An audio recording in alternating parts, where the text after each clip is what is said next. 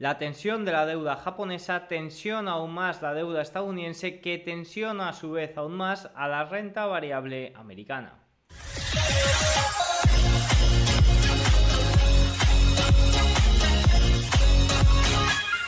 Muy buenas a todos y bienvenidos un día más al canal. Hoy es lunes 11 de septiembre de 2023 y en este momento son las 21.43 hora española, 15.43 horario ET.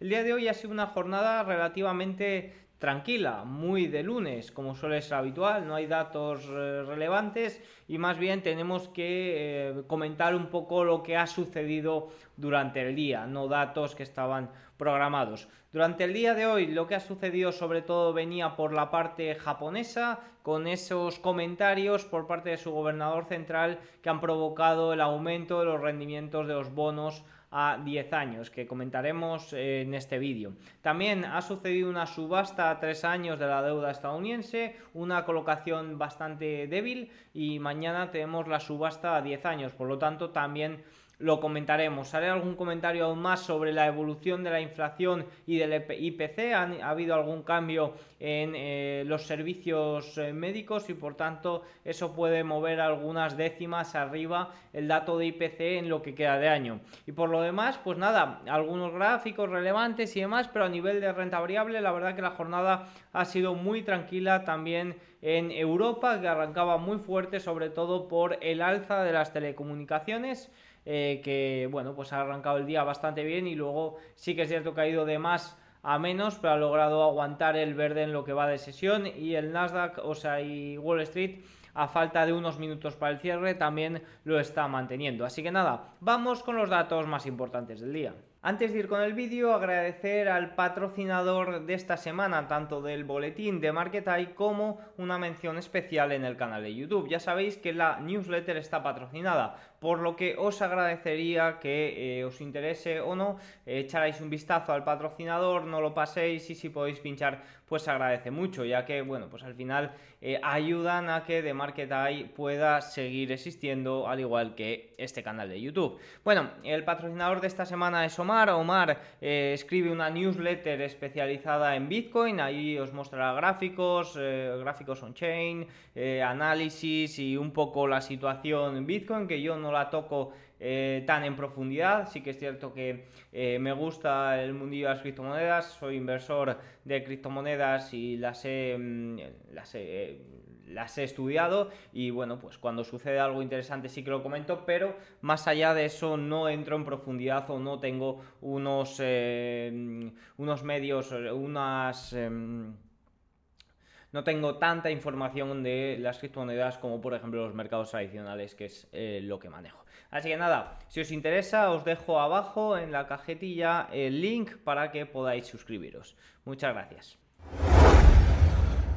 Los bonos a 10 años japoneses. El rendimiento de la deuda japonesa a 10 años se dispara hasta el 0,71%. El nivel más alto es de 2014. Recuerden, dejo un vídeo aquí arriba de lo que está sucediendo en Japón, pero está viendo una... se flexibilizó el límite. Los rendimientos de la deuda japonesa a 10 años antes, desde 2014, no podían superar el 0,5%. Ha habido una flexibilización. ¿Por qué? Porque los inversores estaban vendiendo bonos y se estaban... Eh, se, estaba, se estaban posicionando eh, con una expectativa de que habría un endurecimiento crediticio por parte de, eh, Banco Central de Japón. ¿Por qué? Porque la inflación estaba en niveles muy elevados. Y esto ha hecho que el, Banco Central flexibilice ese límite, no haga compras de bonos masivas en el 0,5%, sino que lo haga en el 1%, como se marque el 1% como ese límite. Pero es un límite, el 0,5, que sigue siendo un límite mental, es decir, que por encima de ese límite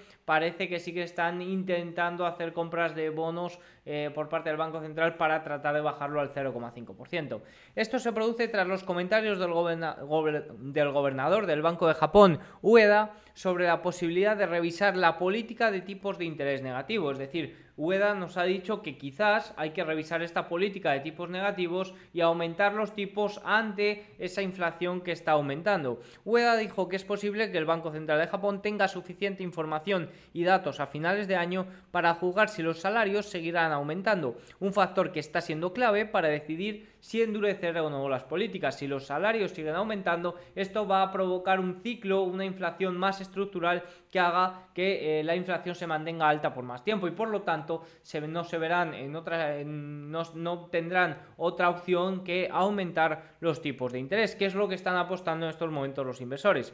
El Banco de Japón intervino en el mercado el lunes después de que un informe señalara la posibilidad de un final anticipado de la política de tasas negativas del Banco Central, lo que impulsó al alza los rendimientos de los bonos del gobierno japonés en todos los, los vencimientos. Es decir, ha habido un informe que ha dicho que quizás haya que subir esos tipos de interés, como también dijo Ueda en, eh, en esa entrevista que tuvo este fin de semana. El lunes el Banco de Japón intervino en el mercado anunciando que ofrecería préstamos a cinco años con garantía a los bancos, siendo esta la primera operación de este tipo desde febrero. El objetivo de esta operación es incentivar a los inversores a comprar bonos a 5 años con préstamos a tasas más bajas. Sin embargo, el anuncio del Banco de Japón no logró hasta ahora reducir los rendimientos desde los máximos alcanzados en la jornada, que ha sido el 0,7 y que ha cerrado en esta zona. Así que es que los máximos han sido ligeramente superiores. Pero básicamente, y os dejo, os recuerdo que os dejo el vídeo ahí arriba para que podáis ver lo que ha sucedido, eh, para que podáis ver la explicación de cuando se flexibilizó el límite y demás, pero básicamente está sucediendo eso, la inflación es bastante alta, a los inversores no les está interesando en estos momentos eh, de forma masiva comprar bonos, ¿por qué? Porque eh, se espera que los tipos de interés sigan aumentando y por lo tanto los rendimientos de la deuda están aumentando y el Banco de Japón se verá obligado a hacer compras de bonos si no quiere que los rendimientos vayan a más y por tanto también tendrá que aumentar los tipos de interés para evitar que la inflación siga haciendo mella. Y simplemente es eso, esperarán a ver si los salarios, eh, si tienen confirmaciones de que los salarios van a seguir subiendo para hacer este tipo de operaciones. Más puntos importantes o relevantes que han sucedido el día de hoy es el precio de las casas de segunda mano que está cerca de aumentar al, al, precio de las casas nuevas. Es cierto que no hemos tenido datos en el día de hoy y es cierto que esto también lo comenté en su día cuando conocimos los datos de, los precios de las viviendas de segunda mano estadounidenses. Pero bueno, hoy he visto un tweet sobre ello y me ha parecido curioso también, curioso también comentarlo en el día de hoy. Los mercados inmobiliarios están a punto de hacer algo que no se ha hecho eh, antes desde 2005. Por primera vez desde la crisis financiera, los precios de las viviendas existentes están a punto de superar los precios de las viviendas nuevas. El precio medio de la venta de las viviendas nuevas ha bajado a 416 mil dólares. Mientras tanto, el precio medio de venta de las viviendas existentes ha subido a 396 mil dólares. Los precios de las viviendas existentes están a punto de superar los de las viviendas nuevas en diciembre. Nadie quiere vender su casa y perder su hipoteca del 3%. Efectivamente, esto es lo que está ocurriendo. Las hipotecas están alcanzando máximos de 7,62%. Nadie quiere dejar su hipoteca, que está ahora mismo a un tipo de interés bastante más bajo, y meterse en una nueva a ese tipo de interés. Por lo tanto, eh, la oferta de viviendas de segunda mano es mínima en estos momentos. Más puntos importantes. Hoy estamos teniendo un gran movimiento, sobre todo en Tesla y también en Meta Platforms. Tesla estaba subiendo en el día de hoy un 10%, justo antes de verlo, ahora vamos a ver el cierre de sesión. Y Meta Platforms también estaba subiendo más de un 3%. ¿Qué ha ocurrido? Pues fijaros porque Tesla de repente ha sido cambiada por Morgan Stanley de eh, plano, de neutral, a sobreponderar y ha aumentado su precio objetivo en 150 dólares. Ha pasado de 250 dólares a 400 dólares el precio objetivo. Ya sabéis que eh, yo frente al precio objetivo la verdad que soy bastante escéptico. Bueno, pues me parecen un poco que sí, que lo harán con sus descuentos de flujos de caja, algoritmos o lo que quiera que sea, pero la verdad que no los tomo en cuenta para nada. Pero sí que es cierto que me parece relevante el comentario que hacen sobre por qué han aumentado ese precio objetivo.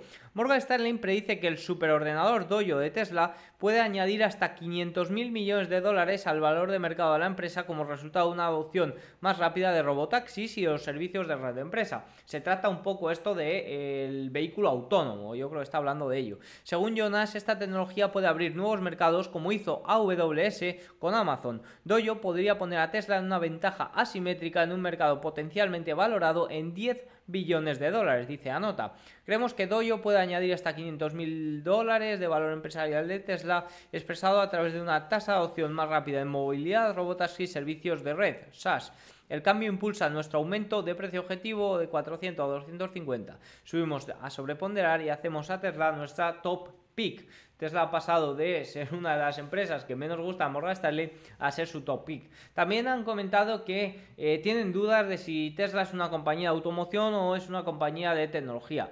Bueno, lo cierto es que al mercado le ha gustado esto y lo cierto también es que la inteligencia artificial y novedades sobre inteligencia artificial siguen gustando al mercado. Quizás donde no gustaban tanto ya era en Nvidia, que ya estaba tan sobrevalorada y tan sobrecomprada que no tenía ese atractivo institucional. Meta también ha presentado cosas novedosas sobre la inteligencia artificial. Fíjate, ha salido un informe de que dice que está en proceso de construir un modelo de inteligencia artificial nuevo, más potente y de código abierto para desafiar los sistemas más más potentes de su rival OpenAI. Bueno, siempre que se trata de destronar a rivales así, eh, Meta últimamente también ha tratado de destronar a, X, a Twitter y no lo ha conseguido. ¿Alguien se acuerda de Threads? Eh, ¿Alguien llevo ya tiempo sin escuchar eso de cuándo llegará Threads a Europa?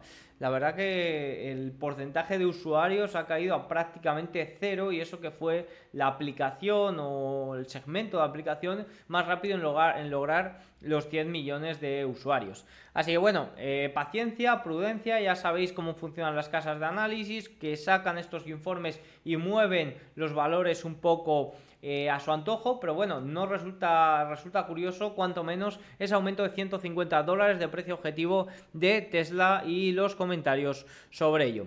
Más puntos importantes, y esto lo comenté en el informe de Market Eye de eh, ayer, pero no lo había comentado o no me dio tiempo a comentarlo en el vídeo. La evolución del IPC para final de año. Hay un cambio importante que se producirá a partir de octubre. Fíjense, con respecto a cómo puede evolucionar la inflación lo que queda de año, hay que tener en cuenta un punto importante. La BLS, la, encargada de, realizar el estudio del IPC, anunció recientemente cambios en su metodología para medir el costo del seguro médico. Según su nueva metodología, Goldman espera que el componente del seguro médico oscile de menos 4% mensual a más 1% mensual a partir de octubre, antes de desacelerarse al 0% mensual a partir de abril de 2024. Por tanto, Goldman espera que el IPC subyacente y especialmente la inflación de los servicios subyacentes, sin contar la vivienda, se acelere en los próximos meses, aunque esto se verá compensado por una ralentización en la próxima primavera.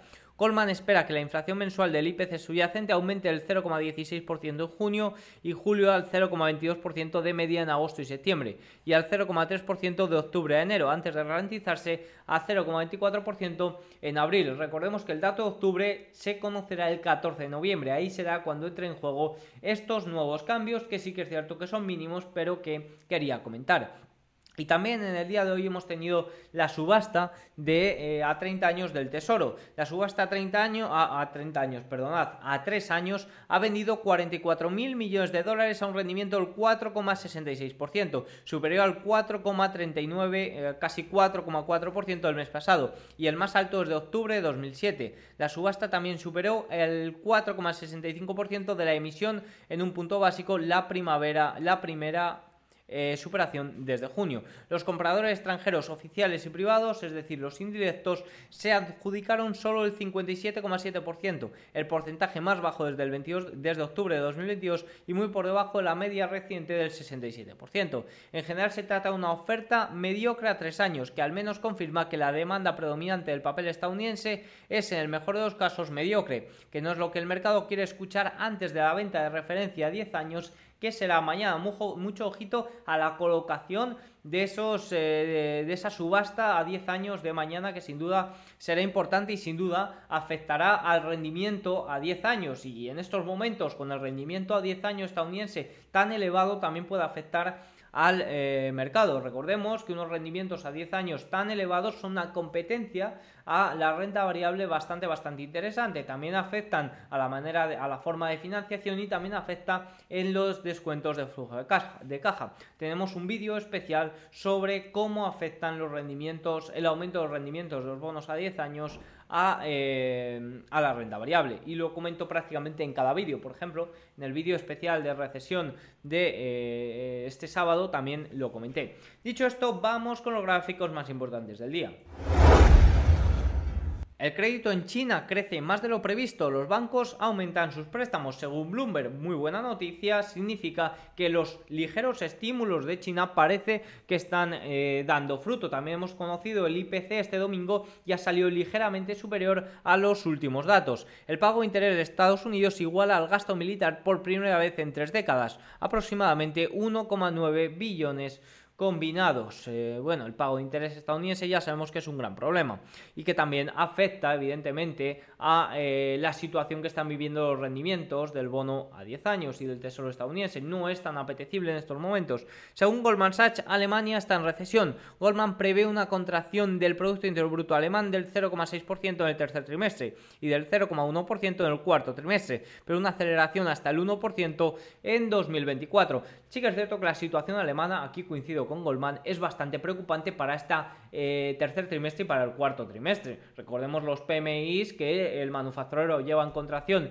bastantes meses y el de servicios también lleva en contracción unos cuantos meses más que los de otros países eh, europeos como, Estados, como España o Italia que han caído este último dato. Los precios mundiales de los alimentos cayeron un 2,1% en agosto, alcanzando su nivel más bajo en más de dos años. Esta es una muy buena noticia porque especialmente en la eurozona, especialmente en Alemania, el precio de los alimentos estaba preocupando considerablemente. Entonces, que caigan, eh, que caigan es, es una noticia bastante buena para la desinflación. Los pagos de intereses de los hogares, excluida la hipoteca como porcentaje de los ingresos salariales, está aumentando. Y esto es totalmente normal conociendo que los intereses por tarjetas de crédito está por encima del 22%, por ejemplo, en Estados Unidos. Evidentemente, todo el que tenga un préstamo al consumo o que necesite tirar de la tarjeta de crédito ese mismo mes está sufriendo estos tipos de interés. Según la encuesta de la Reserva Federal de Nueva York, las expectativas de inflación subieron 0,1 puntos porcentuales hasta el 3,6% a un año vista, las expectativas a más largo plazo han bajado. Eh, han bajado. Eh, las expectativas de tres años vista cayeron al 2,8% en el rango prepandémico, pero aún así se mantienen niveles muy superiores al 2%. Y es que ese es uno de los grandes riesgos, que la inflación Sí que es cierto que caiga, que se desinfle eh, por debajo del 3%, pero se mantenga en niveles superiores al 2%. De hecho, en la última conferencia de banqueros centrales de Jackson Hole ya hubo comentarios por parte de la prensa de, oye, ¿estáis pensando cambiar el objetivo de inflación del 2% al 3%? Powell no recuerdo lo que dijo, no recuerdo si nos lo va a preguntar, pero Lagarde dijo que no, que no era su objetivo. Pero hay que ser conscientes de que eh, puede que ese sea eh, un objetivo real o, un objetivo realista. No, no, que el Banco Central quiera ese objetivo, sino eh, un objetivo realista a tres años vista de que eh, convivamos con una inflación más elevada y con unos tipos de interés más elevados de los ultra bajos que hemos tenido en los últimos años. Más puntos, a partir de 2022 la confianza de los consumidores chinos cayó en picado, comenzó a recuperarse en 2023 para volver a caer a sus mínimos actuales. Ni siquiera en 2021 o 2008 la confianza de los consumidores chinos fue tan baja. Así que es cierto, la situación en China es bastante preocupante, sobre todo porque el sector inmobiliario tiene un peso de más del 20%. Esa sin duda yo creo que es el gran problema. Ya lo comentó Harnett incluso en el paper de esta semana, que quizás el riesgo, eh, muchos inversores, el, el, gran riesgo crediticio están preveyendo o están temiendo que venga por la parte china. Pero evidentemente China va a seguir creciendo por encima del 4 o 5% este año, por lo que no hay que hablar de momento de recesión en China ni mucho mucho menos, simplemente se quedaría una desaceleración. Las líneas, eso sí, hay que vigilarlo, las líneas de crédito, la vivienda, los bancos estadounidenses el segundo trimestre de 2023 de 269.100 millones de dólares no están muy lejos de los 261.300 millones del primer trimestre de 2022, el nivel más bajo en 19 años. Las líneas de crédito hipotecario no utilizadas en segundo trimestre de 2023, 459.200 millones de dólares, alcanzan el nivel más alto en 11 años. Más puntos. El porcentaje de hogares estadounidenses que afirman que es más difícil obtener crédito que hace un año alcanzó un nuevo máximo en la encuesta de consumidores de la Fed de Nueva York, que tiene 10 años de antigüedad. Pues evidentemente esto debería de ser así y ya vemos cómo es así, con un endurecimiento crediticio de 525 puntos en cosa de 15-18 meses, pues es normal que el acceso al crédito se endurezca de una forma considerable, tarde más o tarde menos. Más gráficos del día de hoy, y esto sí que es cierto que es bastante sonado, ha habido un aumento significativo en las ventas de cortos realizadas por los hedge funds en Estados Unidos, y este aumento está cerca de alcanzar niveles históricamente altos. Se plantea la posibilidad de que, el aumento, de que este aumento pueda desencadenar otra fuerte subida del precio debido a un potencial apretón en el mercado. Recordemos que los hedge funds estaban cortos en los bonos del tesoro apostando por una inflación alta por más tiempo y por unos tipos elevados por más tiempo, incluso mayores eh, subidas de tipos. De momento esa apuesta les está saliendo bastante bien y también hay que tener en cuenta que el porcentaje de cortos eh, que están acumulando es bastante grande. De hecho sería histórico en la renta variable. Por lo tanto hay que tener todo esto también en cuenta. De momento, esa apuesta les está saliendo bien. Ahora, eso sí, simplemente por sentimiento contrario, evidentemente en el momento que haya pequeños rebotes puede haber grandes o masivos cierres de cortos como se produjo en julio, que por ejemplo el gran repunte que tuvieron las small caps en julio fue debido más bien a los cierres de corto que a nuevas entradas eh, de compras.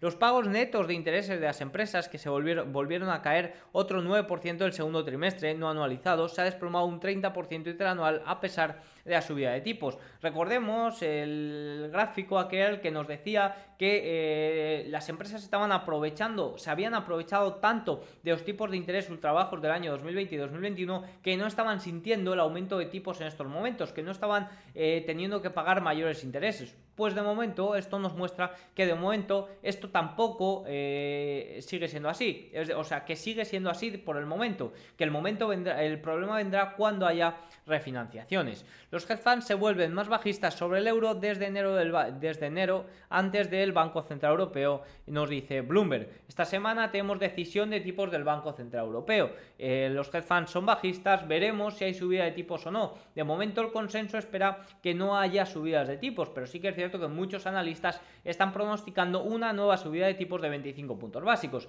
La situación en Europa sin duda que es bastante peligrosa. Tenemos una inflación bastante elevada, en Alemania, por ejemplo, por encima del 6%, en España sí que es cierto que en niveles mínimo, eh, más bajos, lo conoceremos mañana, pero evidentemente eh, la situación de Europa a nivel económico no es muy buena. El último dato de Producto Interior Bruto fue de 0,1% y los PMIs pues no hace falta comentar mucho, todos en contracción. Dicho esto, eh, vamos con el cierre de sesión.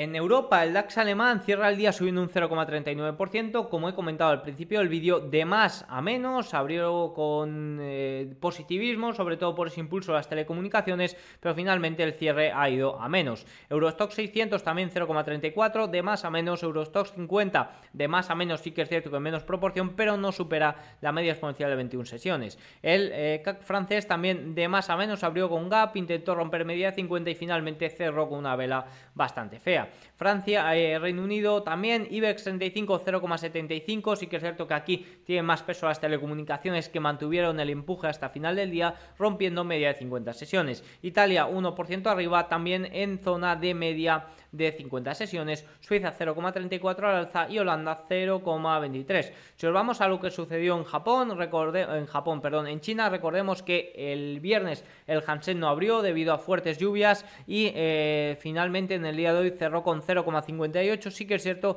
que ha abierto con una pérdida, ha llegado a perder un 1,88%. Finalmente ha salvado un poco los muebles, pero aún así la pinta la verdad que es bastante buena. O sea, no es bastante buena. Se abrió con gap a la baja, cerró el gap y finalmente cerró por debajo de ese cierre de gap. De momento, la verdad que a nivel técnico la pinta no es nada buena. Nifty Indio 0,86 al alza, 89 eh, al alza, sigue teniendo un gran comportamiento y ya superando o muy cerquita de superar los máximos, eh, los máximos históricos, eh, máximos históricos para el Nifty 50.